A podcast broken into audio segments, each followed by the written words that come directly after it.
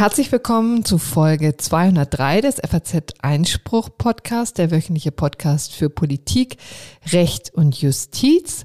Heute am 23. März 2022. Mein Name ist Corinna Budras. Ich bin Berlin-Korrespondentin der FAZ und mit dabei ist wieder Pia Lorenz, freie Journalistin und Juristin aus Köln. Moin.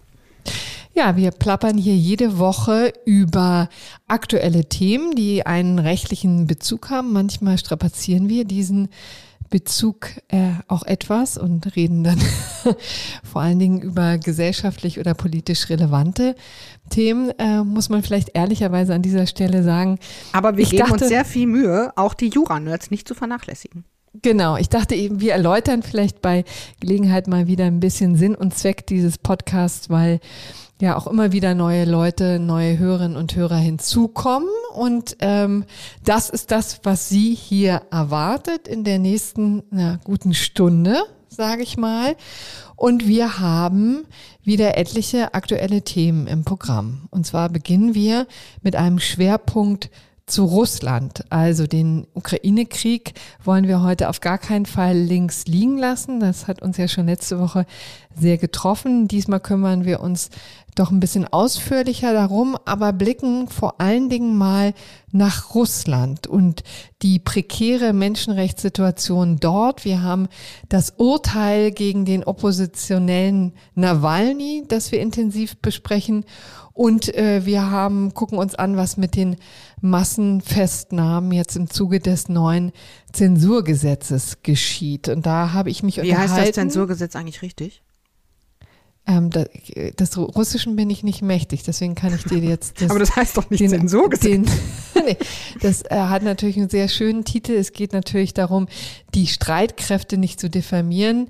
Äh, ich habe ihn leider jetzt nicht parat. Deswegen kann ich nur darauf verweisen, dass wir uns sehr äh, umfassend damit beschäftigt haben im Gespräch mit Janine Ullmann-Sieg von Amnesty International. Und dann haben wir äh, aus dem großen Komplex Russland und die Ukraine natürlich noch das Urteil des Internationalen Gerichtshofs von vergangener Woche zum Thema Völkermord, wo die Ukraine ja einen sensationellen Sieg errungen hat. Bisschen fraglich ist allerdings, wie relevant er dann am Ende ist. Ja, dann hatte sich das Bundesverfassungsgericht wieder mal mit der AfD zu beschäftigen und mit ihren Belangen. Die versucht ja schon seit geraumer Zeit einen Vizepräsidenten im Bundestag zu verankern. Das machen ihr die anderen Parteien madig, auch mit äh, guten Gründen durchaus. Und sie wollte jetzt nun versuchen, das vor dem Bundesverfassungsgericht durchzupauken. Und kleiner Spoiler vorab, das ist ihr nicht gelungen, aber die Argumente der äh, Verfassungsrichter waren ziemlich interessant. Gucken wir uns mal genauer an. Gab es noch was aus Karlsruhe, ne? Ja, und zwar vom Bundesgerichtshof. Der hat vor einigen Tagen entschieden, dass es keinen Schadensersatz gab, also konkret ausgedrückt keine Staatshaftung für Umsatzausfälle, die es im Corona-Lockdown gab. Und da war die äh, Argumentation auch vielleicht nicht ganz überraschend, aber juristisch doch durchaus interessant. Das wollten wir vor allem den Jura-Nerds nicht vorenthalten. Und dann haben wir natürlich noch das gerechte Urteil der Woche. Genau, und dann starten wir jetzt gleich mit dem Interview. Dann darf ich jetzt Janine Ullmann-Sieg hier bei mir in der Sendung begrüßen. Sie ist Expertin für die Region Europa und Zentralasien bei Amnesty International in Deutschland. Hallo, Frau Ullmann-Sieg. Hallo. Wir wollen uns mal die Menschenrechtssituation in Russland genauer anschauen. Aber beginnen möchte ich mit der Nachricht des gestrigen Tages, nämlich mit dem Urteil gegen den Oppositionsführer Alexei Nawalny. Er wurde zu neun Jahren im Straflager verurteilt. Vielleicht erzählen Sie uns ein bisschen was zu dem Verfahren selbst. Wie lauteten denn die Anschuldigungen in diesem Fall? Ist ja nicht das erste Mal, dass er sich da vor Gericht verantworten musste, ne? Ganz genau. Alexei Nawalny und sein Umfeld stehen schon seit Jahren im Visier der russischen Behörden und werden immer wieder zur Zielscheibe von Repressalien. Zuletzt jetzt eben am Dienstag wurde der bereits inhaftierte Nawalny in einem weiteren Verfahren zu neun Jahren Haft verurteilt wegen angeblichen Betrugs. Die Anhörung fand in dem Straflager statt, in dem Alexei Nawalny gerade seine vorherige willkürlich verhängte Haftstrafe von zweieinhalb Jahren verbüßt. Das Gericht fand ihn jetzt in diesem Fall des Betrugs in besonders großem Ausmaß und der Missachtung des Gerichts für schuldig. Aus Sicht von Amnesty International sind diese Vorwürfe ganz eindeutig politisch motiviert und willkürlich. Es geht hier ganz eindeutig einzig und allein darum, eine prominente kremlkritische Stimme wegzusperren, so dass wir uns deswegen für diese sofortige und bedingungslose Freilassung von Alexei Nawalny einsetzen. Hm. Sagen Sie, die Anschuldigung, äh, Sie haben schon gesagt, äh, Betrug im Zusammenhang mit dieser mit seiner Stiftung, was sind das für Anschuldigungen, die da konstruiert wurden? Ja, ihm wird vorgeworfen, ähm, Gelder ähm, veruntreut zu haben im Zusammenhang mit dieser ähm, Antikorruptionsstiftung, die er gegründet hat. Letztlich sind das aus, aus unserer Sicht eben ganz klar ähm, ja wirklich willkürliche, politisch motivierte Vorwürfe. Da wird mhm. alles herangezogen, was irgendwie geht. Es läuft aktuell auch ein weiteres Strafverfahren gegen Alexei Nawalny, wo ihm unter dem fingierten Vorwurf der Gründung einer extremistischen Vereinigung Vorwürfe gemacht werden. Darauf steht mhm. 17 Jahre Haft. Ähm, da ist dann wiederum der Hintergrund, dass ähm, diese Antikorruptionsstiftung, die Nawalny gegründet hat, und die Stiftung zum Schutz der Bürgerrechte, auch von ihm gegründet, im letzten Sommer von den russischen Behörden willkürlich als extremistisch eingestuft und verboten wurden. Ähm, und jetzt wird dann eben ähm, unter diesem Vorwurf der Gründung einer extremistischen Vereinigung ein weiteres Strafverfahren gegen ihn geführt. Also hm. ja, es kommt von allen Seiten und nicht nur er steht im Visier, sondern auch seine MitarbeiterInnen, UnterstützerInnen sind äh, Schikanen, Strafverfolgung, Festnahmen ausgesetzt. Hm. Sagen Sie, äh, können Sie uns ein wenig über das Strafverfahren ähm, erzählen. Also es wurden ja umfangreiche Zeugen gehört, auch solche, die Nawalny entlastet haben. Kann man da also von einem tatsächlich richtigen Strafverfahren sprechen oder ist das wirklich ein reiner Showprozess? Man muss sagen, dass ganz allgemein die Strafverfahren gerade natürlich in so extrem politisch aufgeladenen Fällen wie diesen nicht den internationalen Standards für faire Verfahren entsprechen in Russland. Also ähm, es ist ganz typisch für das russische Strafrechtssystem, dass Gerichte stark zugunsten der Staatsanwaltschaft voreingenommen sind. Es werden in der Regel unrechtmäßig erlangte Beweise zugelassen, ähm, unter Zwang oder Misshandlung erpresste Geständnisse zugelassen in, in anderen Verfahren. Also genau, das ist etwas, was wir ähm, auch über dieses Verfahren hinaus beobachten, dass, ähm, dass wir es da einfach in keinster Weise mit einer unabhängigen Strafjustiz zu tun haben. Hm. Wie ist es mit dem Zugang der Medien? Auch ich habe gelesen, unser Kollege Friedrich Schmidt hat auch berichtet, dass es auch immer wieder sehr schwer war für die Medien tatsächlich teilzunehmen an dem Strafverfahren, das zu beobachten, wurden lange Zeit ausgesperrt, dann gab es nur Übertragungen in einen Seitenraum und die immer technische Störungen aufwies. Also es war ganz, ganz schwierig, das zu verfolgen. Ist auch das etwas, was man durch dieses ganze Strafverfahren beobachten konnte? Ja, das ist etwas, was, äh, was sich immer wieder ähm, beobachten lässt. Es ist natürlich ähm, nicht erwünscht, dass da ähm, unabhängig und kritisch darüber berichtet wird. Ich habe auch die Aufnahmen gesehen von Kameras, die dann vor den Bildschirmen äh, positioniert waren, weil eben kein, kein unmittelbarer Zugang mhm. in dem Moment dann zum Gerichtssaal möglich war. Genau, das ist etwas, was wir jetzt schon öfter erlebt haben. Es gab auch schon Verhandlungen, die wohl, also es gibt immer wieder Verhandlungen, die unter ja, fadenscheinigen Begründungen dann unter Ausschluss der Öffentlichkeit stattfinden. Und das mhm. trifft natürlich in solchen politisch motivierten Fällen ganz besonders zu. Es gab dann auch den Vorwurf von Nawalny gegenüber der Richterin, die Richterin Kotova, die offensichtlich einen sehr kurzen Draht auch direkt in den Kreml hatte. Ne? So berichtete das auch unser Kollege Friedrich Schmidt, ähm, wo es immer wieder offensichtlich zu einem Austausch kam und Nawalny hatte die Richterin in seinem Schlusswort am Dienstag gefragt, ob sie es sie denn nicht erniedrige, eine Richterin äh, darzustellen, also so zu tun, als sei sie eine, wenn sie doch in Wirklichkeit ein Gerät sei, das dafür existiert, das zu übermitteln, was man ihnen am Telefon sagt. Trifft er da einen wunden Punkt? Also kann man dann tatsächlich davon ausgehen, dass die Richter einen so kurzen Draht haben in den Kreml hinein, dass sie im Grunde genommen nur das ausführen, was von der politischen Führung gewollt ist? Das fällt mir natürlich im Einzelfall schwer zu beurteilen. Ähm, was aber klar ist, das ist natürlich, naja, der, der, der bekannteste, der lauteste Kreml-Kritiker, um den es hier geht. Das ist natürlich nicht irgendein Verfahren und dass da sich auch von ähm, höchster Stelle ähm, versucht wird, Einfluss zu nehmen auf dieses Verfahren, das äh, halte ich für wahrscheinlich.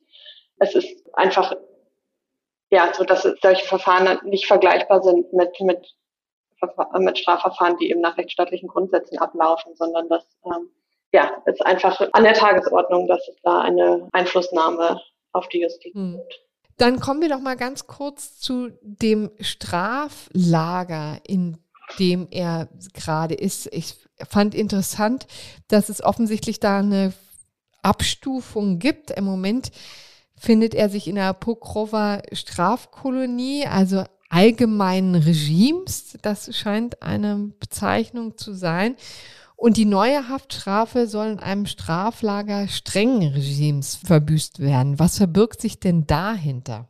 Unter diesen erschwerten oder strengen Bedingungen äh, ist es wohl so, dass dann ähm, der Zugang nach außen, die Kommunikation mit der Außenwelt eingeschränkt ist. Also das, was ich aus seinem Unterstützerinnenkreis vernommen habe, ist, dass es dann ähm, Beschränkungen gibt, ähm, Pakete, Informationen von außen zu erhalten und dann wiederum auch ähm, nach außen, ähm, nach draußen zu kommunizieren, dass es in dieser Hinsicht zum Beispiel Beschränkungen gibt unter diesen Bedingungen. Das heißt, ja, eine Haft unter deutlich schwereren Bedingungen nochmal im Vergleich zu, zu der sowieso schon nicht einfachen Situation, in der sich befindet. Ja, kommen wir doch mal zu dem generellen Bild, das Russland jetzt in Sachen Menschenrechten abliefert. Wir haben ein weiteres Zensurgesetz gesehen, jetzt zu Anfang des Krieges gleich, wo deutlich gemacht wurde, also Medien dürfen jetzt nicht mehr über Krieg sprechen, sondern nur eben diese Spezialoperation nennen.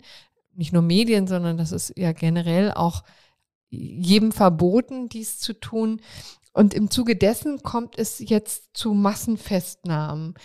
Wie sehen diese aus? Können Sie uns ein bisschen schildern, was da gerade in Russland abgeht? Ja, die, die Rechte auf Meinungs-, Vereinigungs- und Versammlungsfreiheit werden in Russland systematisch verletzt. Das war auch vor dem Einmarsch der russischen, russischen Truppen so.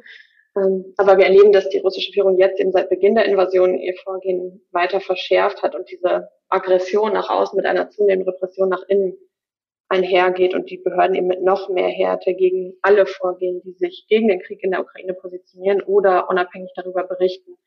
Und wir haben eben unter anderem in den letzten Wochen massenhafte Festnahmen von Menschen gesehen, die gegen den Krieg protestiert haben. Also die russische Nichtregierungsorganisation WD Info, die das sehr ähm, systematisch und seriös aufbereitet hat, über 15.000 Festnahmen bei Antikriegsprotesten registriert seit Beginn der russischen Invasion vor einem Monat. Diese Zahlen sind natürlich wirklich erschreckend und nicht nur für uns, sondern auch für jede Person in Russland, die vielleicht sich überlegt, ähm, gegen den Krieg zu positionieren. Und das Ganze nimmt absurde Züge an. Also es wurden Menschen verhaftet, die einfach leere weiße Schilder hochgehalten haben, auf denen nichts stand. Es wurden ältere Menschen und auch Dutzende Kinder festgenommen, die an friedlichen Protesten teilgenommen haben. Zum Beispiel hat die Polizei Anfang März eine Frau und ihr kleines Kind festgenommen, die ähm, gelbe und blaue Luftballons trugen, die die ukrainische Flagge repräsentieren sollten. Aus mehreren Städten wurde auch berichtet, dass die Polizei willkürlich einfach umstehende, also PassantInnen festgenommen hat, die gar nichts mit den Protesten zu tun haben. JournalistInnen, die über die Proteste berichteten, wurden festgenommen, obwohl sie sich klar als Medienschaffende zu erkennen gegeben haben. Ja, diese, diese ganzen Beispiele zeigen, in welch erschreckendem Ausmaß die russischen Behörden gerade gegen jeglich kritische Meinungsäußerung vorgehen, wie hier alles getan wird, um das offizielle Kreml-Narrativ dieses Krieges um jeden Preis durchzusetzen, jeglichen Protest im Keim zu ersticken. Hm. Das mutet ja in der Tat auch teilweise irre an. Ne? Sie haben es gesagt, die Menschen, die einfach leere Schilder in die Höhe halten und dann festgenommen werden. Ist das auch Zeichen, Ausdrucks eines einer gewissen Planlosigkeit und ähm, und Überreizung der ganzen Situation oder wie können Sie sich das erklären? Ja, was da die Hintergründe sind, ist natürlich ähm, schwer zu beurteilen. Es ist ganz klar, dass hier ähm, ja wirklich ein unglaubliches Droh- und Abschreckungsszenario aufgebaut mhm. wird. Auch also geht hier sicherlich darum, jeder Person deutlich zu machen, was es für mhm. Konsequenzen mit sich bringen kann, wenn, äh, wenn man sich gegen den Krieg positioniert, wenn man äh, wieder diesem offiziellen Narrativ widerspricht. Ist auch vielleicht ein Zeichen dafür, dass die Polizei selbst auch wahnsinnig unter Druck ist, ne? Und lieber quasi jeden mitnimmt, der sich der auch nur ansatzweise in dieses Schema passt und dann im Zweifel vielleicht freizulassen, aber jedenfalls lieber zu viel als zu wenig machen, ist so ein bisschen den Eindruck, den man da bekommt. Ne? Wie ist es denn eigentlich, wie geht's denn dann weiter? Also in vielen dieser Fälle, die werden ja nicht alle jetzt über Wochen oder Monate festgehalten, sondern oft sind das ja so Festnahmen, die für ein paar Stunden die Leute auf die Wache bringen und dann auch wieder freilassen, oder? Genau, also diese Auflösung der Proteste und auch die, die ähm, Festnahmen, dabei beobachten wir, dass es da auch oft zu Anwendungen von unnötiger und übermäßiger Gewalt durch die Polizei kommt. Also wir haben Videos verifiziert, die zeigen, wie friedliche Protestierende von der Polizei brutal mit Schlagstöcken geschlagen werden, mit Elektroschockern betäubt oder anderweitig misshandelt werden. Und genau dann in Gewahrsam drohen tatsächlich weitere Menschenrechtsverletzungen. Also ähm, oftmals ist es, wie Sie gesagt haben, die ähm, Personen werden relativ schnell nach einigen Stunden freigelassen. Ähm, aber was da in Gewahrsam passiert, also ist eben erschreckend. In Russland sind Menschen, die in Haft oder Gewahrsam sind, routinemäßig Schlägen, Demütigungen und anderen Formen der Misshandlung ausgesetzt. Es gibt Berichte über Folter und andere Misshandlungen von Personen, die in Polizeistationen festgehalten wurden.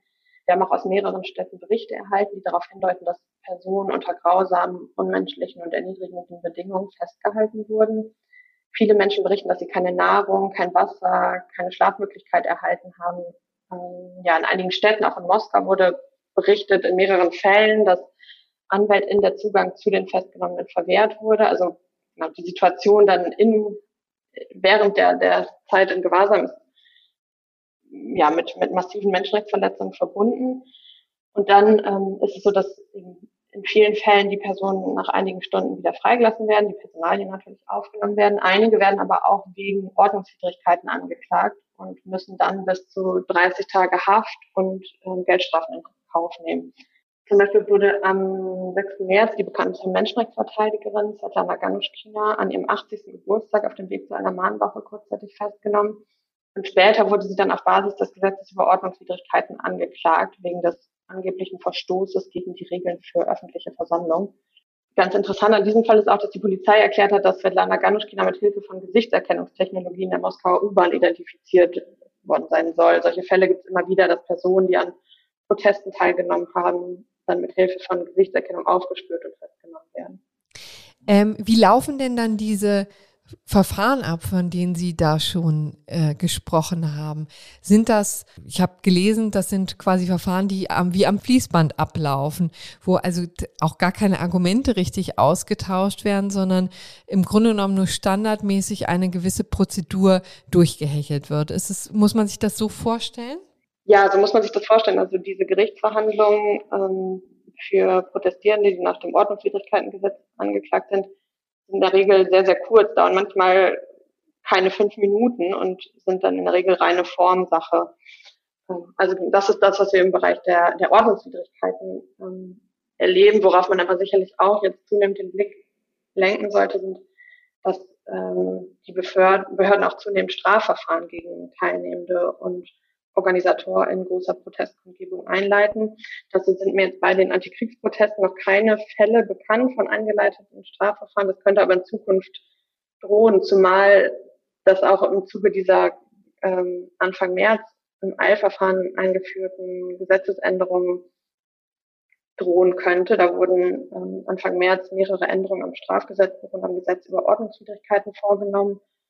Unter anderem stehen jetzt öffentliche Handlungen, die darauf abzielen, den Einsatz der russischen Streitkräfte zu diskreditieren unter Strafe.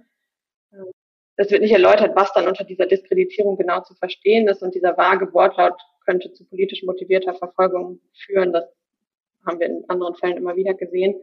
Dieses Gesetz verbietet außerdem ausdrücklich öffentliche Aufrufe gegen den Einsatz der Streitkräfte der Russischen Föderation. Kriminalisiert damit Antikriegsproteste. Und das ist dieses Antizensurgesetz, Entschuldigung, dieses Zensurgesetz, ähm, das ich eben schon erwähnt habe. Ne? Das ist die gleiche Materie. Von Ganz genau, das sind ne? eben mehrere Änderungen, die mit diesem äh, Gesetz, das Anfang März verabschiedet wurde, da in eins im Eiltempo innerhalb von einem Tag durch beide Parlamentskammern durchge und ähm, ähm, zur Unterschrift dem Präsidenten vorgelegt wurden. Genau. Also Einzelpersonen können eben aufgrund dieses Artikels auch strafrechtlich verfolgt werden, wenn sie innerhalb eines Jahres bereits wegen einer entsprechenden Ordnungswidrigkeit verurteilt worden sind. Das heißt also, mhm. Protestierende, die jetzt vielleicht erst wegen einer Ordnungswidrigkeit verurteilt werden, denen könnte dann im nächsten Schritt ein Strafverfahren drohen, wenn sie weiterhin protestieren. Und dann mhm. würden hohe Geldstrafen oder drei bis fünf Jahre Haft drohen oder andere Sanktionen, einschließlich Zwangsarbeit, sind vorgesehen. Also das ist ein Warnschuss quasi hat man, ja, und dann geht's aber tatsächlich danach ans Eingemachte, ne? Auch das lässt sich nicht zwingend so, so vorhersehen. Also im Fall der, der Journalistin Marina Ovsenikova, die in den Abendnachrichten im russischen Staatsfernsehen mit ja. einem Schild gegen den Krieg demonstriert hat, da hören wir, dass ihr auch jetzt ein Strafverfahren drohen könnte. Also so die Berichterstattung. Sie wurde nach ihrem Protest direkt festgenommen, verhört, hatte mindestens 15 Stunden lang keinen Kontakt zur Außenwelt. Dann sollen sie Medienberichten zufolge eben nach dem Ordnungswidrigkeitengesetz zu einer Geldstrafe verurteilt worden sein. Und die russischen Medien berichten aber eben jetzt auch, dass die Behörden wohl erwägen, ein strafrechtliches Ermittlungsverfahren gegen sie einzuleiten. Also ähm, genau, da, da sieht man, dass das dann immer noch hinterherkommen kann, quasi in, gerade natürlich in, in solchen Fällen wie dem von Marina Avsenikova. Kommen wir zum Schluss doch nochmal zu den sozialen Medien. Auch da gibt es ja umfassende Einschränkungen. Die Regierung, die Regulierungsbehörde hat Facebook und Instagram verboten. Das wurde jetzt gerade durch ein Gericht bestätigt. Können Sie ein bisschen dazu erzählen, welche Rolle haben eigentlich soziale Medien in Russland und ist dieses Verbot tatsächlich wirksam oder so löchrig, wie ich das inzwischen auch von vielerlei Seiten gehört habe. Ja, die Behörden haben seit Beginn der russischen Aggression in der Ukraine den Zugang zu Dutzenden Webseiten gesperrt. Betroffen sind eben auch die sozialen Medien, Facebook, Twitter, Instagram. Das Ganze ist natürlich Teil dieser Bestrebung, jegliche Kritik im Land zu unterdrücken und auch das wahre Ausmaß des Leids und der Zerstörung durch die Invasion zu verschleiern. Ähm, und da Teil dessen ist eben auch dieser, diese Sperrung der sozialen Netzwerke. Es gibt eben technisch versierte Personen, die sich über VPN-Verbindung wohl trotzdem in die Netzwerke einwählen können, aber auch das funktioniert wohl nicht immer zuverlässig und ist natürlich etwas, das auch nicht alle Leute überhaupt technisch hinbekommen. Und angesichts der Willkür der russischen Behörden gibt es sicherlich auch viele Leute, die sich das gar nicht trauen. Bei den Sperrungen ist es ja nicht geblieben. Es gab ja weitere Repressalien gegen Medienhäuser, nicht wahr? Ganz genau. Also kurz nach Beginn der russischen Aggression haben die Behörden direkt angeordnet, den Krieg nur noch als Sondereinsatz der russischen Streitkräfte in der Ukraine zu bezeichnen und ausschließlich Informationen aus offiziellen russischen Quellen zu verwenden. Also Begriffe wie Krieg, Invasion, Angriff dürfen zur Beschreibung der russischen Militäroperationen in der Ukraine nicht verwendet werden. Anfang März wurden außerdem neue Gesetze verabschiedet, die die Verbreitung von vermeintlichen Falschinformationen und die Diskreditierung der russischen Streitkräfte verbieten. Hier drohen hohe Geldstrafen und mehrjährige Haft, also im Falle der Verbreitung angeblicher Falschinformationen über den russischen Militäreinsatz sogar bis zu 15 Jahre. Und mehrere Medienhäuser sahen sich im Zuge dieser Entwicklung in den letzten Wochen gezwungen, ihre Arbeit einzustellen. Mindestens 150 JournalistInnen haben das Land aus Angst vor Repressalien verlassen. Wir sehen hier also ganz klar, dass die russische Führung mhm. die Berichterstattung über den Konflikt in der Ukraine zensiert und den Menschen den Zugang zu objektiven Informationen verwehrt, unter anderem eben durch die Sperrung von Social-Media-Plattformen und der Websites unabhängiger Medien und Menschenrechtsorganisationen.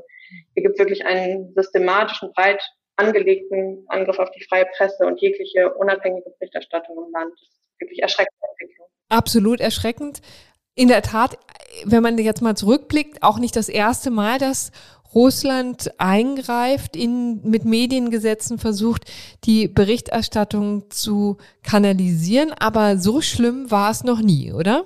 Ja, das ist eine noch nie dagewesene Entwicklung. Also, wie Sie gesagt haben, auch vorher schon äh, hatten wir sehr, sehr große menschenrechtliche äh, Bedenken, die Rechte auf Meinungsversammlungs- und Vereinigungsfreiheit wurden in Russland auch vorher schon systematisch verletzt. Aber ähm, wir erleben, dass das jetzt in einem Ausmaß verschärft wird, das wirklich sehr besorgniserregend ist. Sind Sie denn eigentlich auch selber von den Repressalien betroffen? Ja, tatsächlich wurde auch ähm, die russischsprachige Webseite von Amnesty International am 11. März blockiert, also im Zuge dieser vielen Sperrungen, die wir da gesehen haben. Also ähm, die haben ja auch nicht nur Amnesty betroffen, sondern viele zivilgesellschaftliche Organisationen, russische und internationale Medien, da wurden die Seiten gesperrt und natürlich als, als Menschenrechtsorganisation ist auch Amnesty dann Teil dieser, dieser, zur Zielscheibe dieser Sperrungen geworden. Ja. Mich würde interessieren, wie viele Mitarbeiter haben Sie denn vor Ort? Haben wir, Sie überhaupt noch welche? Wir sprechen tatsächlich nicht aus Sicherheitsgründen über den Aufenthaltsort ah. unserer Kollegin. Also Amnesty hat ähm, ein Büro in Moskau und auch eins in der Ukraine, aber aus Sicherheitsgründen sprechen wir quasi nicht ähm, über den Aufenthaltsort unserer MitarbeiterInnen. Okay. Da ist nur, dass wir alles Gut. tun, um, um ihre Sicherheit zu gewährleisten. Ja, dann hoffen wir, dass es auch weiterhin gelingt. Ähm, ich danke sehr herzlich, dass Sie sich die Zeit genommen haben. Sehr gerne. So, also das war der Teil, der sich jetzt mit Russland befasst und den prekären und wirklich zu Herzen gehenden Menschenrechtsverletzungen dort.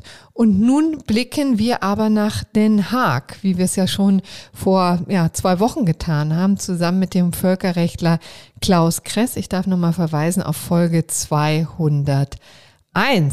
So, und da hat der IGH jetzt tatsächlich eine Entscheidung verkündet letzte Woche. Pia, was hat er gesagt? Der hat gesagt, sehr deutlich, dass Russland alle militärischen Operationen auf dem Staatsgebiet der Ukraine unverzüglich einstellen muss. Äh, vielleicht noch mal ganz kurz, wer ist noch mal der IGH? Der IGH ist äh, das äh, Gericht der Vereinten Nationen und streng zu unterscheiden vom Internationalen Strafgerichtshof. Dazu hat äh, Professor Klaus Kress auch wirklich eine Menge gesagt. Wir fassen uns also heute kurz. Vor dem IGH geht es also darum, dass Staaten gegeneinander klagen. In diesem Fall also die Ukraine, die Russland verklagte. Es geht dann immer um Völkerrechtsverletzungen. Das klitzekleine Problem dabei ist eigentlich, dass der IGH überhaupt nur zuständig ist, wenn beide Staaten quasi Mitglied in dem, ich sag mal, IGH-Club sind oder ja. sich zumindest den, den Regeln des IGH unterworfen haben.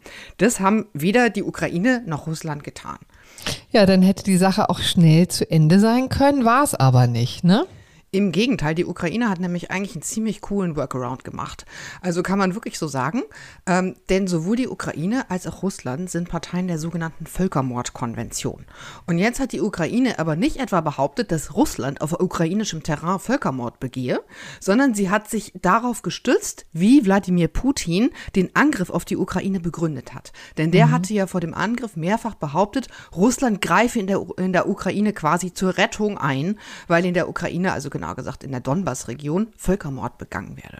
Und die Ukraine mhm. hat jetzt beantragt festzustellen, dass das nicht der Fall sei. Also sie hat einen negativen Feststellungsantrag gestellt und die, den Eilantrag auf Einstellung der Feindseligkeiten äh, seitens der Russen, den hat sie quasi nur hinten dran gehängt. Mhm. Und das Verfahren naja, da haben jetzt erstmal alle gesagt, das ist irgendwie relativ desaströs, also sehr kreativ, aber relativ desaströs losgegangen, denn Russland war in dem Verfahren erstmal gar nicht erschienen. Die sind mhm. nicht mal aufgetreten, aber sie haben immerhin einen Schriftsatz eingereicht. Und ja, also das war vielleicht auch schon wirklich mehr, als man erwarten konnte, ne? Mhm. denn Russland, muss man ja ehrlicherweise sagen, sind ja, was völkerrechtliche Dinge angeht, äh, ja das blanke Gegenteil von der Ukraine. Die, die Ukraine nimmt jetzt jeden Strohhalm, den sie greifen kann, auf den unterschiedlichsten Ebenen. Wie gesagt, das haben wir ja schon rauf und runter besprochen. Und Russland hat ja eine Tendenz, wirklich schon seit Jahren alle völkerrechtlichen Einwände hier vom Tisch zu wischen. Und so natürlich auch diesmal haben aber immerhin einen Schriftsatz eingereicht. Und haben gesagt, naja, also eigentlich geht's hier ja gar nicht um die Völkermordkonvention. Das ist hier ja mal total konstruiert und sehr interessant. Russland hat sogar nachträglich selbst seine Begründung für diesen Angriffskrieg verändert in diesem ah. Schreiben. Also das ist schon wirklich really weird. Ähm, denn dann hieß es plötzlich, naja, eigentlich haben wir das gar nicht so gemeint mit der Völkermord, äh, mit dem Völkermord in der Ukraine, sondern ähm, wir haben in Ausübung unseres Selbstverteidigungsrechts gehandelt. Hm. Ähm, hat den IGH jetzt nicht so überzeugt. Ganz kurz nochmal dazu. Also warum wurde Russland dann angegriffen? Wahrscheinlich die russische Bevölkerung im Donbass, ne? Also in dieser Region im Osten der Ukraine. Oder? Genau, die russischen Separatisten quasi. Ja, mhm. dass da ähm, ein, ein Völkermord stattfindet an der, an der russischen Bevölkerung. Ja, Aber das. den IGH hat das nicht interessiert oder nicht Nee. überzeugt. Nee, genau. Also weder die äh, Argumentation, es gebe einen Völkermord im Donbass, noch dass, äh, dass Russland aus Selbstverteidigungsgründen habe handeln müssen, hat den IGH überzeugt. Äh, mit immerhin 13 zu 2 Stimmen. Also die Gegenstimmen waren äh, ein russischer Richter und eine chinesische Richterin. Ach Hat- Gott, ja. Ach komm, sozusagen, genau. Äh, hat der IGH sich entschlossen, diesen kreativen Weg der Ukraine mitzugehen und hat dem Antrag stattgegeben. Und das heißt, der IGH, das muss man sich halt auch mal überlegen, sieht es ganz offiziell als erwiesen an, dass Russland sich auf einen Völkermord berufen hat. Und damit haben sie gesagt, damit haben wir einen Streit über einen Gegenstand der Völkermordkonvention. Und damit sind wir zuständig sozusagen. Die haben noch nicht mal Stellung dazu genommen, zu dieser nachgeschobenen Selbstverteidigungsargumentation Russlands. Also das war denen offensichtlich noch nicht mal eine Stellungnahme wert. Ist natürlich auch schon irgendwie eine Aussage. Und der IGH stellt dann fest, dass die Ukraine zur Durchsetzung der Völkermordkonvention keinen militärischen Operationen unterzogen werden darf. Und dass dieses Recht der Ukraine natürlich erheblich geschädigt wird, das ist natürlich typisches Juristendeutsch, durch die militärischen Handlungen der Russen. Nun muss man ja ehrlicherweise sagen, das hat vor allen Dingen Symbolcharakter, denn Russland ist dadurch natürlich wenig beeindruckt. Ne? Ist ja nicht so, als würden die jetzt ihre Truppen zurückziehen. Nee, genau. Also und das hat äh, durchaus auch ganz gute rechtliche Gründe, denn äh, der IGA hat jetzt keine eigenen Vollstreckungsbehörden oder so, sondern wenn der seine eigenen Entscheidungen umsetzen will, dann äh, braucht er dazu den Sicherheitsrat der Vereinten Nationen und das haben vermutlich wirklich jetzt schon alle in den vergangenen Wochen gehört. Dort braucht man einstimmige Entscheidungen und da hat Russland ein Vetorecht. Natürlich braucht man das gar nicht zu versuchen, denn dieses Vetorecht würden die Russen ziehen. Die Russen haben auch sofort gesagt, ich zitiere den Kreml-Sprecher Dmitri Peskov, wir können keine Rücksicht auf diese Entscheidung nehmen. Und hat dann gesagt, am Internationalen Gerichtshof gibt es das Konzept des Einvernehmens zwischen den Parteien. Hier kann es keinerlei Einvernehmen geben. Punkt. So, also Russland hat im Prinzip schon gesagt, das ist uns total egal. Trotzdem ist diese Entscheidung natürlich super wichtig, denn das ist ein wirklich deutliches Signal im Prinzip an die ganze Welt, dass auch das wichtigste völkerrechtliche Gericht der Welt den Angriff Russlands auf die Ukraine nicht für gerechtfertigt hält. Und dass sie dieses angebliche Selbstverteidigungsargument nicht mal geprüft haben, das lässt halt auch schon tief blicken. Und es ist jetzt wirklich ganz offiziell, dass diese fadenscheinigen Rechtfertigungsversuche des russischen Präsidenten für diesen, äh, für diesen Angriff schlicht nichts wert sind. Einfach gar nichts. Und ich finde, ganz unabhängig von der Entscheidung des IGH, muss man ja auch schon mal sagen, dass die russische Regierung sich mit diesem Schriftsatz, mit dieser, äh, ich sag mal, ausgetauschten Begründung für einen Angriffskrieg selbst völlig demontiert hat. Von daher ähm, finde ich eigentlich, dass es definitiv ein Urteil, das wir euch nochmal mitbringen wollten, auch wenn natürlich die Russen jetzt nicht deshalb ihre Kampfhandlungen einstellen. Ja. Gut, also herzlichen Dank dafür. Und damit kommen wir jetzt vom Ukraine-Krieg mal wieder auf nationale Ebene und zwar nach Karlsruhe, wo wieder mal die AfD geklagt hat. Und das gleich zweimal. Corinna, was war los? Genau, es gab tatsächlich mal wieder eine empfindliche Schlappe für die AfD in einer für sie sehr essentiellen politischen Frage, nämlich in der Frage, wie viel Ausgrenzung ist eigentlich erlaubt? Also müssen sie wie eine normale Oppositionspartei behandelt werden? Ja, so das verlangen sie ja, das möchten sie gerne wie äh, alle anderen. Oder dürfen die anderen Parteien sie ausschließen, wie sie es eigentlich quasi seit Einzug in das Parlament getan haben? Es ging jetzt aber nicht um die Sitzordnung, oder? Nee, um die Sitzordnung ging es nicht. Wie kommst du darauf? Naja, war, weil das doch immer so ein Riesenstreit war, wer muss denn jetzt eigentlich neben der AfD sitzen? Wie bei den Genau. Schulkindern. Mhm. Richtig. Nee, sondern es geht um die essentielle Frage des Vizepräsidenten oder der Vizepräsidentin. Das ist ja etwas, eine sehr herausgehobene Stellung, die im Grunde genommen jeder Fraktion auch zur Verfügung steht. Und seitdem die AfD im Bundestag ist, also seit 2017, hat sie auch insgesamt siebenmal versucht, einen Vizepräsidenten wählen zu lassen und ist jedes Mal gescheitert. Die anderen Parteien haben das immer rundweg abgelehnt, vor allen Dingen, weil die Kandidaten, die da zur Auswahl waren, auch immer sehr umstritten waren und man eigentlich der AfD nicht den Raum bieten wollte, weil um sie gerade eben nicht wie eine normale Partei zu behandeln. Das haben viele der Parteien schon sehr deutlich gemacht, denn mit dem Vizepräsidentenposten verbindet sich ja durchaus auch eine gewisse Macht. Ja, ähm, das ist nicht nur eine rein repräsentative Aufgabe, sondern im Wechsel werden diese Vizepräsidenten führen auch quasi durch die Sitzung, leiten die Sitzung,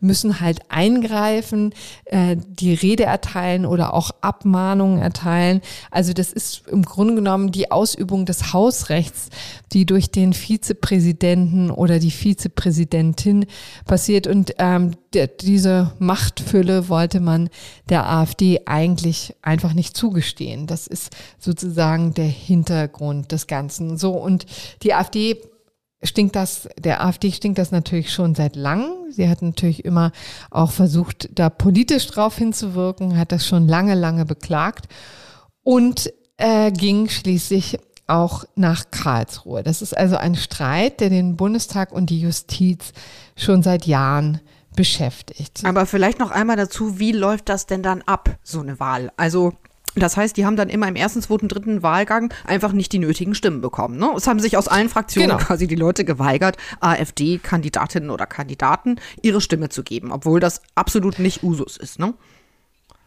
Genau, also normalerweise, ich meine, auch die Linke zum Beispiel hat selbstverständlich schon immer einen Vizepräsidentin oder auch eine Vizepräsidentin, ja, also Petra auch lange Pau, Zeit genau. Petra Pau mhm. zum Beispiel, genau, äh, die dieses Amt äh, innehatte, das war eigentlich Usus, dass man auch immer die Kandidaten der anderen Parteien wählt. Nur eben bei der AfD hat das überhaupt nicht funktioniert, da haben sich die anderen Parteien schlicht geweigert. So, und das wollte die AfD nicht auf sich sitzen lassen, ist nach Karlsruhe gegangen und dieses Verfahren ist gleich aus mehreren Gründen relativ spannend. Und zwar hatte sowohl die AfD-Fraktion geklagt als auch der AfD-Abgeordnete Fabian Jacobi. Der war ne, nämlich mal wieder so ein richtiger Fuchs, ne? Der hatte was ganz besonders Schlaues versucht. Ja. Genau, und da ging es nämlich konkret um die Wahlen des Bundestagspräsidiums im Herbst 2019. Da hatte äh, Jacobi die Idee, einen Taschenspielertrick anzuwenden. So wurde es jedenfalls immer auch in den Medien jetzt so bezeichnet. Und ich finde das eigentlich eine ganz gute Umschreibung mhm. dessen, was da eigentlich passiert ist. Nämlich, hier war es dann wieder so, dass der jeweilige AfD-Kandidat keinen äh, nicht die erforderliche Mehrheit bekommen hat äh, in den zwei Wahlgängen. Und dann hat der AfD-Abgeordnete Fabian Jacobi einfach einen zweiten Kandidaten vorgeschlagen. Ja, und wenn das, diese Konstellation vorhanden ist, also wenn zwei Kandidaten äh, aus einer Fraktion äh, für einen Posten zur Verfügung stehen, dann reicht eben die einfache Im dritten Mehrheit. Wahlgang, ne? Also nicht beim, beim ersten Im Versuch, aber im dritten Wahlgang reicht sie dann, genau. Genau, und hatte dann die Hoffnung, dass das dann irgendwie ähm, hilft. Der dachte sich dann, okay, dann sind halt zwei von uns, dann muss ja einer gewählt werden. Mhm. Genau. Und das wies aber das Präsidium zurück. Also äh, namentlich übrigens Petra Pau, die linken äh, Abgeordnete, die da den Vorsitz in dieser Sitzung hatte, hat das rundweg abgelehnt, hat das gar nicht erst zugelassen und hat gesagt, einzelne Abgeordnete habe hier, haben hier schon gar kein Vorschlagsrecht. Und auch diese Frage war eben eine, mit der sich das Bundesverfassungsgericht beschäftigen musste in diesem komplexen Fall. Vielleicht nochmal zu dem Argument, was sowohl die AfD als auch der Abgeordnete da ins Feld geführt haben, die haben gesagt, na ja, also wir haben ja hier nun folgende Situation. Paragraph 2 der Geschäftsordnung des Bundestages gewährt eigentlich allen Fraktionen das Recht, im Präsidium vertreten zu sein. Da steht eben auch explizit drin, jede Fraktion ist durch mindestens einen Vizepräsidenten im Präsidium vertreten. Und darauf beruft sich natürlich die AfD. Ist ja auch erstmal plausibel. Genau, das muss man ja ehrlicherweise auch so sagen. So klingt das in der Tat auch. Und die Frage war dann, was ist denn eigentlich mit dem zweiten Teil? Denn da steht genauso explizit drin, das Ganze muss durch eine Wahl erfolgen. Und deswegen war immer die Frage, ja, wie, welche Anforderungen sind an so eine Wahl zu stellen? Muss das ganze Verfahren so gestaltet sein, dass auch quasi das Ziel erreichbar ist. Also muss es quasi zwingend sein, dass wirklich jeder, jede Fraktion auch ihren Vizepräsidenten stellen kann, egal was die anderen Parteien sagen? Oder ist das wirklich eine ernsthafte, echte Wahl. Und da hatten sie dann eben ähm, verschiedene Argumente ins Feld geführt. Die AfD-Fraktion hat auf ein Recht auf formal gleiche Mitwirkung an der parlamentarischen Willensbildung gepocht und hat der Artikel 38 Absatz 1 Satz 2 des Grundgesetzes angeführt, haben auch gesagt, es ist ein, gibt ein Recht auf faire und loyale Anwendung der Geschäftsordnung. Ja, vielleicht auch eine ganz interessante Konstellation. Ein, ein lustiges Argument. Mhm. Genau. Und sahen hier auch den Grundsatz der Organtreue verletzt. Und der AfD-Abgeordnete Fabian Jacobi hat sich auch auf Artikel 38 Grundgesetz berufen und da konkret auf das Recht auf ein freies Mandat. Und das umfasse eben auch das Recht, sich an den im Parlament anstehenden Wahlen zu beteiligen. Ja? Also auch durchaus auch ein eigenes Vorschlagsrecht dazu gehört zu bringen. Okay, das ist jetzt auch schon ein bisschen interessant. Aber gut, was hat denn das Bundesverfassungsgericht dazu gesagt? Das war einfach eine ziemlich deutliche Schlappe. Die Klage der AfD-Bundestagsfraktion wiesen sie als offensichtlich unbegründet zurück. Übrigens dann auch ähm, das Verfahren von Herrn Jacobi. Und im Grunde genommen ist jetzt das kurze Ergebnis. Die AfD hat eben keinen Anspruch darauf, einen Vizepräsidenten des Deutschen Bundestags zu stellen. Ja, und zwar stellten sie da eben ganz klar auf den Begriff von Wahlen ab, haben sich das also sehr genau angeguckt, haben auch so ein bisschen Demokratietheorie da ins Feld geführt. Das ist vielleicht auch vor diesem Aspekt ganz interessant zu lesen, diese Entscheidung. Und haben ihm klargestellt, mit einer freien Wahl wäre es unvereinbar, wenn eine Fraktion das Recht auf ein bestimmtes Wahlergebnis hätte. Denn das wäre es ja. Ne? Also wenn man sozusagen das Ergebnis vorwegnimmt, kann man sich die Wahl auch gleich sparen. Und ähm, das ist einfach nicht das, wofür Wahlen eigentlich da sind. Die zeichnen sich eben durch eine Wahlfreiheit aus. Und das muss eben auch die Möglichkeit geben, den anderen Parteien, dass sie ähm, dass sie eben auch Leute ablehnen. Ja. Die AfD-Fraktion hatte ja jetzt aber gesagt, na ja, aber dann, ähm, liebes Bundesverfassungsgericht, dann macht doch zumindest mal irgendwie prozedurale Vorgaben für diese Wahl, sodass wir da auch fair behandelt werden. Hat das Bundesverfassungsgericht irgendwie nicht überzeugt, ne? Nee, gar nicht, sondern die haben einfach gesagt, wir können uns eigentlich nur darauf äh, beschränken, zu gucken, ob die Wahl selber fehlerhaft war, ja, aber Darüber hinausgehend gibt es keinerlei gerichtliche Kontrolle. Ja, und deshalb gibt es auch beim Ergebnis keinen Begründungsbedarf ja, oder keine Rechtfertigung, sondern das muss dann ihm so hingenommen werden.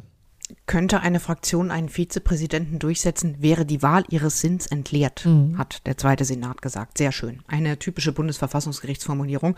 Aber ähm, durchaus nachvollziehbare Entscheidung, oder? Was sagst du, Corinne? Kurz noch ein Wort zu Herrn Jacobi. Äh, da hat eben das Bundesverfassungsgericht klargemacht, hier ist es möglich, dass die, das Vorschlagrecht eingeschränkt wird, also beschränkt wird darauf, dass das nur Fraktionen machen dürfen.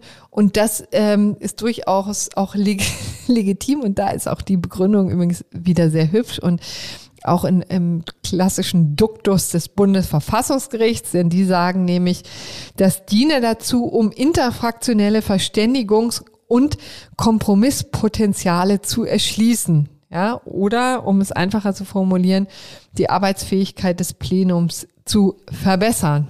Wisst ihr Bescheid? Ja. Mhm. Genau. Also, da kann man letztendlich wahrscheinlich so ein bisschen drüber streiten, ja, weil ich weiß jetzt nicht, ob es so viel mehr Arbeit machen würde, wenn jetzt auch die einzelnen Abgeordneten da ausnahmsweise mal ein Vorschlagsrecht hätten. Letztendlich ist so ein bisschen das Ganze, und jetzt vielleicht zu deiner Frage, wie wir das eigentlich finden.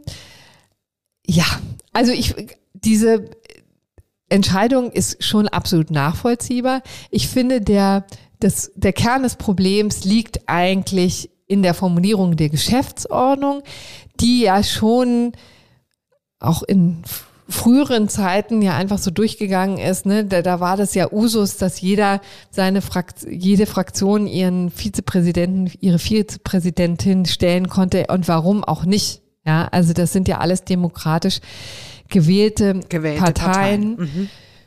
Und dass es jetzt nun in der AfD anders ist, ist übrigens, finde ich, sehr misslich. Also ich finde, diese Sonderrolle ist grundsätzlich schon ein Problem für das Parlament. Das darf man nicht anders sagen. Ja, also denn, dass sie immer wieder die Möglichkeit hat, sich selber auch in die Ecke zu stellen und zu sagen, wir werden hier ungerecht behandelt oder wir werden hier anders behandelt, ist natürlich schwierig. Auf der anderen Seite, wenn man mal beobachtet, wie sich die AfD im Plenum verhält, bei den, bei den Debatten verhält, wie schamlos da auch wirklich ähm, ja auch sprachlich und argumentativ einfach in, ins Klo gegriffen wird mitunter. Das ist schon eine schwere Belastungsprobe fürs Parlament. Ne? Also in den Debatten, in den Zwischenrufen, das muss man sagen, das krieg, kriegen vielleicht nicht viele immer mit, weil es nicht immer thematisiert wird, aber der Ton ist schon wirklich sehr viel rauer geworden. Und dass die anderen Parteien jetzt sagen, da wollen wir eben nicht, dass sie so eine zentrale Funktion wie die des Vizepräsidenten ausüben, ist schon nachvollziehbar, ne? Denn da ist man quasi der große Dompteur, der Zampano in diesem Diskurs, muss auch mal Leute rügen, muss eingreifen in Debatten, muss eigentlich sich auch übrigens sehr neutral verhalten. Genau, ich glaube, dass das auch tatsächlich einer der Punkte ist, denn äh, was halt äh, häufig vermisst wird in der, in Anführungszeichen, Argumentation von AfD-Abgeordneten, ist natürlich die Sachlichkeit und die Neutralität. Mhm. Von daher habe ich für das Ergebnis auch viel Verständnis und ich habe auch viel Verständnis dafür, dass man sozusagen dem, dem Bundestag die Freiheit lassen möchte, die eigenen Gewohnheiten so zu steuern. Ähm, aber es bleibt so ein bisschen so ein rechtsstaatlich schwieriges Gefühl. Ne? Ja. Also das äh, finde ich schon und dann sollte man zumindest vielleicht sich überlegen, überlegen, ob man die Geschäftsordnung entsprechend anpasst, sodass es eben nicht einen faktischen Anspruch gibt, der nur für eine Partei, die eben demokratisch mhm. gewählt ist, eigentlich nie erfüllt wird. Das ist schon schwierig. Ja, vielleicht nochmal als letzten Gedanken dazu, dass wahrscheinlich auch das Bundesverfassungsgericht da mal wieder der falsche Ort ist, um solche Dinge zu klären. Ne? Das muss tatsächlich genau. im Parlament geschehen. Richtig. Und dass hier das Bundesverfassungsgericht nicht eingreift und quasi einen Vizepräsidentenposten verordnet, ist vielleicht auch nachvollziehbar. Gut, aber das eher so als ähm, ja, generelle Erklärung dafür. Und dann kommen wir jetzt mal zum Bundesgerichtshof. Vor dem Bundesgerichtshof ist jetzt der Reigen an Urteilen zur Corona-Krise weitergegangen. Da gab es jetzt, wurde eine sehr zentrale Frage geklärt, nämlich die Frage, ob vom Lockdown betroffene Betriebe Anspruch auf Schadensersatz haben. Ne? Und haben sie, liebe Pia? Haben sie nicht 0, gar 0. Äh, also es ging äh, konkret nicht einfach nur um Schadensersatz, sondern es ging um Schadensersatz vom Staat. Also wir hatten ja schon hier Entscheidungen, weil es auch immer äh, irgendwie Geld von Versicherern oder so. Darum ging es jetzt nicht, sondern es ging darum, muss quasi der Staat dafür haften, dass der hier die Betriebe reihenweise dicht gemacht hat, als wir alle im März 2020 in den Lockdown mussten. Wir erinnern uns da ja alle leidvoll dran. Da gab es überall Landesverordnungen, so auch in Brandenburg. Da wurde eben auch ein Gastronom, das sind irgendwie immer Gastronomen, ne? die mhm. da irgendwie klagen, auch erstaunlich. Ähm, jedenfalls wurde ein Gastronom dicht gemacht. Äh, also wir erinnern uns, alle Gaststätten mussten schließen, äh, TouristInnen durften nicht mehr übernachten und der hat dann auch nur noch außer Hausverkauf gemacht, hat allerdings auch Soforthilfen bekommen von immerhin 60.000 mhm. Euro. Er hat aber gesagt, naja, ich habe hier trotzdem noch weitere massive Umsatzeinbußen, äh, nämlich genau 27.000 Euro wollte er haben und noch eine Feststellung einer weiteren Ersatzpflicht des Staates. Schon das Landgericht und das ORG haben gesagt, nichts gibt's und jetzt hat er auch vor dem BGH verloren. Mhm. Und warum war es denn so? Warum hat der keinen Anspruch? Die Antwort ist wirklich denkbar einfach aus juristischer Sicht. Es gibt keine Anspruchsgrundlage. Ah. Ähm, also es gibt Entschädigungsregeln im Infektionsschutzgesetz. Unsere regelmäßigen Hörerinnen und Hörer kennen dieses Gesetz ja wirklich mittlerweile zur Genüge. Vor allem den Paragraphen 56. Der gibt einen Entschädigungsanspruch gegen den Staat, wenn zum Beispiel der Betrieb, wie ja auch hier geschehen, auf staatliche Anordnung geschlossen wird und die Tätigkeit verboten wird. So, und deswegen haben sich viele Fuchsige, unter anderem auch Anwälte, gedacht, Mensch, das versuchen wir mal. Äh, lässt sich auch hören, muss man ja sagen. Ne? Also ich fand das immer Ehrlich nicht, gesagt nicht, so nicht, wenn man in den Paragraphen reinguckt. Na, vom, ja, das ist schon klar, aber so vom, vom Rechtsgedanken her fand ich das mhm. zumindest mal nach, nachvollziehbar, dass man es probiert, ne? Genau, also die haben sich vermutlich auch so ein bisschen den klassischen Erstrechtsschluss herangezogen ähm, und sich gedacht, na ja, wenn es schon Entschädigungen gibt für Konstellationen, in denen der Staat einen Störer heranzieht, also einen Betrieb, von dem eine Gefahr ausgeht. Das regelt nämlich quasi der 56 IFSG. Dann müssen wir ja wohl erst recht Geld bekommen, äh, wenn wir mhm. überhaupt niemanden gestört ja. haben und trotzdem dicht gemacht werden. Also dieses klassische Beispiel ist halt irgendwie, keine Ahnung, ein, ein Bauernhof, der geschlossen werden muss, weil die Schweine die Schweinegrippe haben. So, ne? Und dann wird alles dicht gemacht oder so, ne? Oder du hast irgendwelche Viren in deiner Küche, whatever. Und du ganz gezielt wirst geschlossen von deinem Staat und der sagt dir, du machst hier dicht. Mhm. So.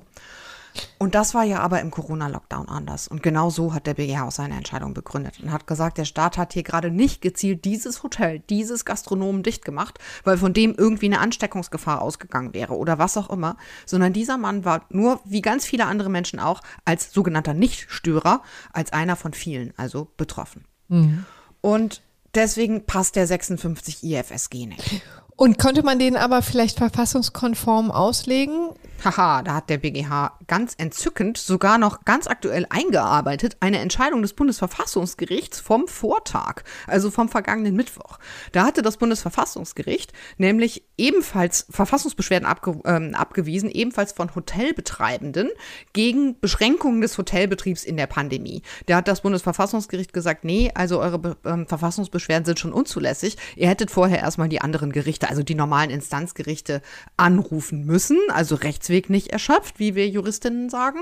Ähm, und zwar hätten die dann auch erstmal klären müssen, ob diese Entschädigungsregelungen aus dem Infektionsschutzgesetz womöglich verfassungskonform so ausgelegt werden könnten, dass die Entschädigungen auch für Lockdown-Fälle ergeben. Also hat das Bundesverfassungsgericht es theoretisch zumindest für möglich gehalten, dass man diese Entschädigungsregelung aus dem Infektionsschutzgesetz verfassungskonform so auslegen könnte, dass die Entschädigungen auch für die allgemeinen Corona-Lockdown-Fälle ergeben könnte. Der BGH hat das ganz klar abgelehnt und hat gesagt, obwohl das Bundesverfassungsgericht das für möglich hält, mhm. ähm, machen wir das nicht. Denn der BGH sagt, ich kann nur verfassungskonform auslegen, wenn mehrere Deutungen einer Norm möglich sind. Und hier sagt der BGH, wir scheitern schon am klaren Wortlaut der Norm, der halt wirklich sehr deutlich abstellt, so auf, ähm, auf, auf quasi eine vorhandene Gefahrenquelle, die aus dem Betrieb kommt. Und das würde auch eine verfassungskonforme Auslegung, die das halt so ausdehnt, würde auch im Widerspruch zum eindeutig erkennbaren Willen des Gesetzgebers stehen. Das mhm. ist natürlich auch dann auch der Grund dafür, dafür, wenn man es genau so sieht, dann ist der Rest eigentlich klar. Wir wollten es euch aber trotzdem kurz mitbringen, weil der BGH das echt fast lehrbuchmäßig irgendwie durchprüft und dann sagt, deswegen gibt es auch keine, keine analoge Anwendung der Vorschriften aus dem IFSG, weil es natürlich keine Regelungslücke gibt, sondern die Entschädigungsansprüche gegen den Staat sollten gerade ganz ausdrücklich auf nur wenige Fälle beschränkt werden. Mhm. Deswegen gibt es auch keine Staatshaftung über andere Normen. Also die prüfen das schon noch irgendwie alles durch, ähm, weil das Infektionsschutzgesetz halt das einschlägige Spezialgesetz ist. Deswegen geht das vor. Ich kann also nicht ins normale Ordnungsrecht rein und mir da irgendwelche Anspruchsgrundlagen suchen. Ich kann nicht ins Haftungsinstitut des enteignenden Eingriffs. Ah. Da gibt es einfach nichts. Ja, da, ne? Also hässliche Dinge, die man hätte wieder. prüfen können. Ja. genau. Ja, daran erinnert man sich total ungerne wieder. Aber der BGH hat sie alle angeprüft und gesagt, gibt's nicht, gibt's nicht, gibt's nicht. Argument, der Gesetzgeber hat, hat es explizit nicht gewollt. Der hat nur in ganz mhm. eng begrenzten Fällen halt gewollt, dass der Staat haftet, dafür, dass Betriebe geschlossen werden. Und dann sagt der BGH selbst in seiner Pressemitteilung schon sehr deutlich, Hilfeleistungen für von der Pandemie schwer getroffene Wirtschaftsbereiche sind keine Aufgabe der Staatshaftung. Ja. Belastungen auszugleichen, die aus einem von allen zu tragenden Schicksal resultieren, das nur zufällig einen bestimmten Personenkreis trifft, ist Aufgabe des Gesetzgebers. Mhm. Und dann sagt der BGH eben, die hat der Gesetzgeber auch erfüllt, diese Aufgabe. Der hat nämlich Corona-Hilfen zur Verfügung gestellt. Und, und nicht zu knapp. Nicht zu knapp, ja. genau, richtig. Und deswegen Ende der Durchsage, Corona-Hilfen gab es und dann gibt es nicht obendrauf oder quasi über eine völlig andere Schiene noch eine mhm. Staatshaftung. Dass die natürlich im Einzelfall auch nicht das abgedeckt haben, was man tatsächlich als Schaden hatte. Das ist in der Tat bedauerlich, das kann man hier vielleicht auch mal ankennen, aber das ist eben auch keine Vollkasko.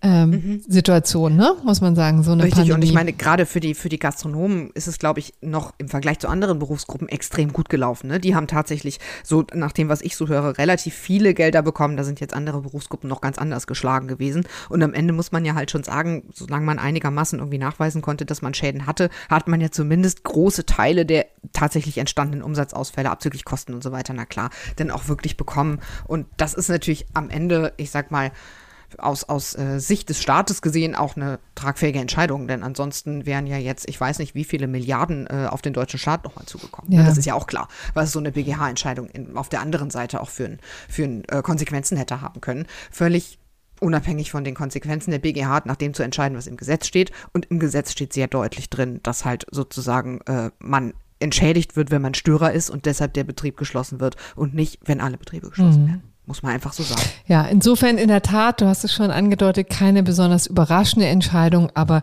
unbedingt eine, die man kennen sollte. Wir bleiben noch mal kurz bei Corona. Ähm, es ist aber wirklich nur ganz kurz, denn wir haben ja uns, weiß Gott, länglich letzte Woche damit beschäftigt und du hast ja auch deutlich gemacht, den Hinweis gegeben, dass das mit den Corona-Tests, mit diesen kostenlosen Bürgertests bald ein Ende haben könnte. Das haben wir schon ja für als sehr bizarre Entscheidung empfunden und auch. Aber jetzt noch nicht ganz so dolle bald, wie man dachte. Ne? Genau, denn da hat der Gesetzgeber tatsächlich nachgebessert und hat gesagt, äh, die soll die sollten ursprünglich Ende März jetzt auslaufen. Das wäre dann doch ein bisschen knapp gewesen bei einer Inzidenz von 1700 ähm, plus. Äh, stattdessen wird das jetzt bis Ende Mai angeboten. Das Bundesgesundheitsministerium arbeitet an einer entsprechenden Verordnung. Also das könnte man sich vorstellen, dass das in den nächsten Tagen hier noch durchgeht. Und dann gibt es noch länger kostenlose Bürgertests, was natürlich auch ähm, total sinnvoll ist. In diesem Zusammenhang. Und dann hoffen wir ja, dass der Sommer da ist und die Zahlen nicht mehr bei ja. 1700er Inzidenzen liegen. Oder ehrlich gesagt, dann sind wahrscheinlich auch schon alle durchgeseucht. Denn die Dunkelziffer muss ja gigantomanisch sein. Also ich meine, kennst du nicht sogar auch schon Leute, die sagen, ich gehe freiwillig in Quarantäne, ich habe sowieso Corona, ne, und die überhaupt keinen PCR-Test machen und so weiter, wo das nirgends ankommt? Ja, also das ist Berlin hier ja in Gang und Gäbe, weil auch die, der Senat ganz klar sagt, wir haben einfach nicht genug PCR-Tests, wenn sie einen, ähm, wenn sie einen positiven Schnelltest haben, dann machen Sie das mal eigenverantwortlich, ja, und dann kann man sich frühestens nach sieben Tagen freitesten. Und da sollten sich ja auch alle dran halten. Das wollen wir jetzt mal ganz stark hoffen. Ja. Wir haben das schließlich auch wir ganz Wir haben es auch gemacht. Also stellt euch mal nicht so an da draußen. Ja, genau. Und dann kann man sich auch so, freitesten. Und damit reicht das jetzt mit Corona. Genau. Und also all das ist jetzt ähm, quasi ja, durch, kann man, kann man sagen. Vielleicht noch ein Hinweis auf diese, bevor wir gleich zum gerechten Urteil kommen, auch vielleicht für die Leute, die uns noch nicht so gut kennen. Wir haben äh, gleichzeitig übrigens auch ein Produkt des FAZ Einspruch Magazin, ja, das quasi unser, ja, ich möchte fast sagen, unser Mutterprodukt ist und dafür, das ist ein kostenpflichtiges Angebot im Gegensatz zu diesem Podcast, der ja natürlich kostenlos zur Verfügung steht. Aber weil wir wissen, dass ganz, ganz viele davon profitieren, also persönlich, inhaltlich, aber auch für das Staatsexamen, ähm, hoffen wir auch immer, dass äh, Leute ganz fleißig ein Abo abschließen äh, für dieses FAZ Einspruch Magazin. Da hat man auch Zugriff auf alle, ähm, auf das gesamte FAZ Online-Angebot und deswegen rufen wir auch hier regelmäßig dazu auf, bitte ein Abo abzuschließen. Jeder, der da mitmacht, der ähm, unterstützt auch diesen Podcast. So, und jetzt sind wir beim gerechten Urteil.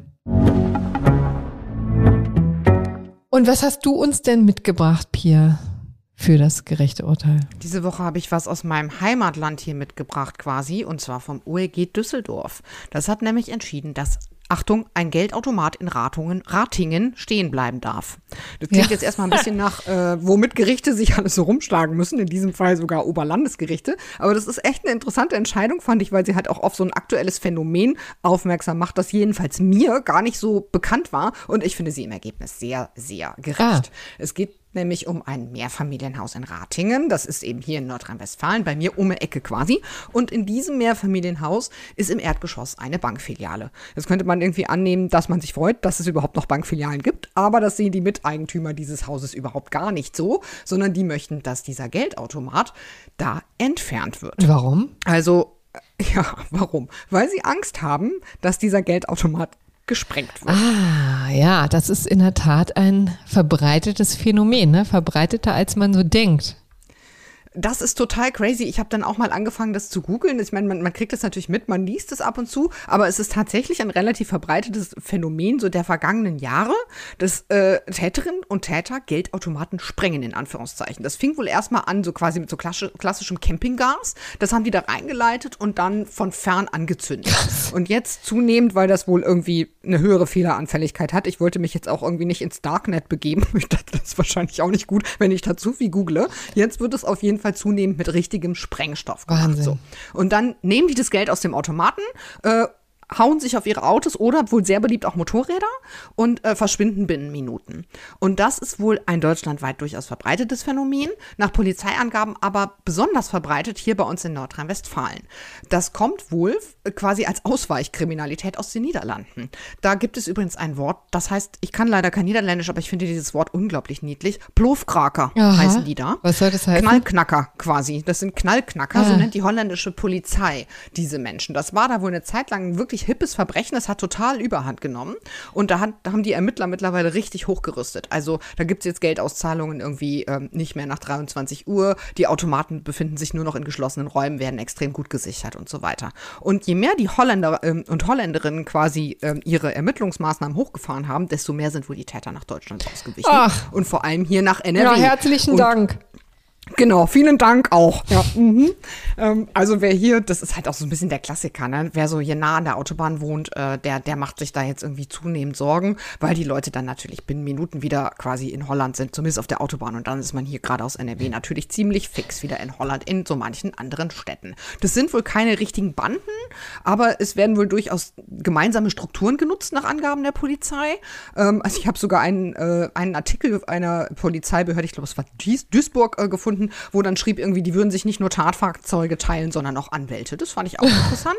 Ähm, Habe ich jetzt mal nicht weiter irgendwie verfolgt. Jedenfalls sind es halt enorme Sachschäden, die da entstehen. Also ganz häufig ist es so, dass die Sachschäden, die entstehen bei diesen Automatensprengungen, viel, viel höher sind, ähm, als das, was diese Täterinnen da tatsächlich erbeuten. Ach. Die Personenschäden hingegen sind wohl bislang sehr, sehr überschaubar. Also da hat es wohl mal so fast Verletzungen gegeben, aber ich habe jetzt sonst nichts dazu gefunden, dass es da wahnsinnige Personenschäden gibt. Aber jetzt interessiert Unabhängig mich natürlich, natürlich ja. warum bist du denn der Meinung, dass wenn das wirklich so rabiat durchaus auch vorgeht, äh, warum das dann in einem Wohnhaus in Ordnung wäre, wenn so ein Ding steht? Naja, also ich meine, irgendwo müssen Bankautomaten ja stehen. Aber doch nicht im ähm, Wohnhaus. Äh, warum denn nicht im Wohnhaus? Also ich meine, dieses Wohnhaus hatte, das muss man jetzt vielleicht mal dazu sagen, dieses Wohnhaus hatte 1971 in, eine, in der Teilungserklärung der Wohnungsmiteigentümer quasi, steht schon drin, dass da eine Bank im Erdgeschoss sein darf. Okay. Und genau dieses Argument hat sich jetzt auch sowohl das Landgericht als auch das Oberlandesgericht geschnappt. Also vielleicht ganz kurz, die Miteigentümer, die da geklagt haben, haben jetzt tatsächlich gegen die Bank geklagt, ähm, die da drin ist, obwohl die Bank nur Mieterin ist, weil wohl der Vermieter, also quasi der Miteigentümer, hat nichts gemacht. Und dann haben, das ist wohl ein Ehepaar, die haben sich dann gedacht, okay, jetzt klagen wir mal direkt gegen die Santander Bank und, ähm, und klar, verklagen die darauf, dass sie ihren Automaten da wieder abbauen. Und die haben natürlich gesagt, naja, also ganz ehrlich, wenn wir hier irgendwie eine Bankfiliale haben, dann ist es irgendwie ein normaler Bestandteil unserer Bankleistungen, mhm. dass wir auch einen Geldautomaten haben. Das Ganze war jetzt irgendwie gestützt auf 1004 bürgerliches Gesetzbuchunterlassungsanspruch, aber das OEG Düsseldorf hat jetzt gesagt, gibt's nicht und hat gesagt, das Gemeinschaftseigentum wird durch Geldautomaten nicht beeinträchtigt. 1971 hätten nämlich alle Eigentümer in der Teilungserklärung zugestimmt, dass im Erdgeschoss eine Bankfiliale Ja, nur da hat noch keiner gesprengt. Richtig. Damals gab es noch nicht mal Bankautomaten, muss man sagen. Wie? Ach so. Allerdings hat da das ja, aber da hat allerdings das ORG, und das finde ich auch durchaus tragfähig, gesagt, naja, damals gab es ja in der Bank auch Bargeld hinter der Theke. Ja. Da hätte man ja auch irgendwie einen Raubüberfall begehen können.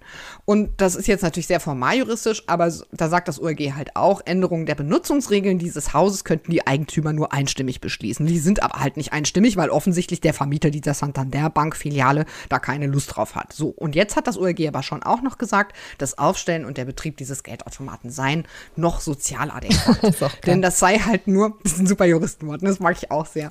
Die bloß abstrakte Gefahr eines Zugriffsversuchs reicht halt nicht, um der Mieterin die ihr genehmigte Nutzung zu untersagen. Und das finde ich wirklich super tragfähig. Das Gericht hat gesagt, es gibt keinerlei konkrete Hinweise darauf, mhm. dass hier dieser konkrete Geldautomat gesprengt werden soll. Und dann haben die sich da auch noch irgendwie Zahlen an den Kopf geschmissen. Das Gericht hat dann gesagt, hier gibt es ungefähr 70.000 Geldautomaten bundesweit mhm. und äh, 350 Sprengungen im Jahr. Okay. Und dann haben die, haben die Eheleute gesagt, ja, aber das waren die Zahlen aus 2018. Und äh, dann ging das irgendwie so ein bisschen hin und her, alles relativ lustig. Jedenfalls sagt das OLG, auch wenn es die Zahlen aus 2021 nahelegen, dass das Risiko einer Sprengung bei 0,65 Prozent läge, reicht ihnen das definitiv nicht aus, um da wirklich irgendeine konkrete Gefahr anzunehmen. Die sagen, das ist halt im Prinzip eine latente Gefahr und man kann nicht jeder latenten hm. Gefahr aus dem Weg gehen. Das ist jetzt sozial adäquat. Und okay. das finde ich wirklich total fair. Ja. Denn das, ich meine, ich kann nicht auf der einen Seite sagen, Bankfiliale im Haus finde ich super und dann sage ich irgendwie, huch, eine Bankfiliale. Das ist so ein bisschen wie wenn ich über eine Kneipe ziehe und dann sage, Mensch, ist das laut hier, die Kneipe hm. soll weg. Und am Ende kann man halt auch nicht jedes potenzielle Risiko im Leben ausschließen. Ich meine, ja. ich kann mich auch nicht beschweren, wenn ich rausgehe auf die Straße und dann überfährt mich jemand. Dann kann ich ja auch nicht sagen, ich möchte jetzt, weil das passieren könnte, alle Autos von der Straße verbannen. Also ich meine, so, so ein gewisses Lebensrisiko gibt's halt. Für diese Mensch. Art von Argumentation wird ja durchaus auch geführt. Aber jedenfalls, ich gebe dir recht, also mit anderen Worten sagte das Gericht nichts anderes als seid nicht so hysterisch. Ne? Kann man vielleicht so Also sie haben es sehr, sehr nett formuliert. Ja. Ich habe mir wirklich noch das Urteil schicken lassen und so und es steht da alles total nett drin. Wir, wir haben auch ganz viel Verständnis für diese Ängste und so, aber irgendwelche abstrakten Ängste, wenn es überhaupt keine konkreten Gefahren gibt, reichen jetzt nicht, um einer Mieterin die Nutzung zu untersagen, die man ja eigentlich explizit erlaubt mhm. hat. Und das finde ich erstmal total. Okay, das, äh, dem würde ich mich anschließen. Dann ist das also unser gemeinsames gerechte Urteil der Woche. Mit dieser Rubrik wollen wir ja immer deutlich machen, dass Justiz auch sehr, sehr viel mit Gerechtigkeit zu tun hat, auch wenn es viele immer wieder bezweifeln. Aber so ist das. Also hier, das ist unser kleiner Werbeblock für die Justiz. Und allerdings möchte ich dazu sagen, dass wir auch manchmal ungerecht urteilen ja, und sie explizit als solche bezeichnen. Oder vielleicht auch manchmal nicht einer Meinung sind was jetzt die Gerechtigkeit eines Urteils angeht. Und auch hier, und äh, auch hier gibt es natürlich die Möglichkeit, dass äh, Leute das anders sehen. Und da bitten wir natürlich immer, wie stets, um ja, Rückmeldungen. Wir freuen uns über Feedback. Ich muss als kleinen Disclaimer sagen, ich bin in der letzten Woche etwas rückständig geworden, was jetzt hier die Beantwortung der Leseranfragen oder Hinweise. Es war aber auch echt viel, ne? Ja, es ist ein, also es läuft einiges auf und dann war ich ja letzte Woche nicht hundertprozentig präsent, würde ich jetzt mal sagen, gedanklich. Ähm, und deswegen entschuldige ich mich, aber ich sage gleichzeitig, wir freuen uns weiterhin über Feedback. Bitte, bitte weiterschreiben unter Einspruch podcast.faz.de. Das ist uns immer lieb und teuer, denn da nur so werden wir besser, indem wir von Ihnen, indem wir von euch hören. Man kann auch ähm, auf unsere Webseite gehen oder über Twitter uns anschreiben. Da sind wir auch natürlich präsent. Also herzlichen Dank für die Aufmerksamkeit. Herzlichen Dank dir, liebe Pia. Aber äh, my pleasure, wie jede Woche. Habt eine gute Woche, passt auf euch auf. Ja, schöne Restwoche. Tschüss. Ciao, ciao.